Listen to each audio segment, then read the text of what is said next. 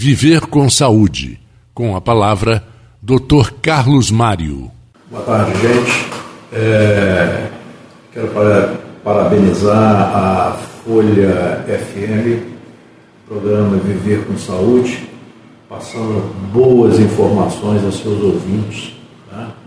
Hoje a gente vai fazer um breve comentário sobre densitometria óssea, que é a avaliação da massa óssea, tá? Para detectar osteoporose ou osteopenia, indicada em pacientes é, em mulheres acima dos 65 anos e homens acima dos 70 anos. Tá? O importante para a avaliação é, também dessas pessoas com perda de força muscular e perda de, de massa muscular.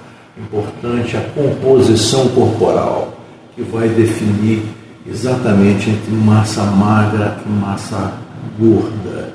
Então, é indicado em pacientes, a densitometria óssea é indicada em pacientes na pré menopausa, perimenopausa, pós-menopausa, tá?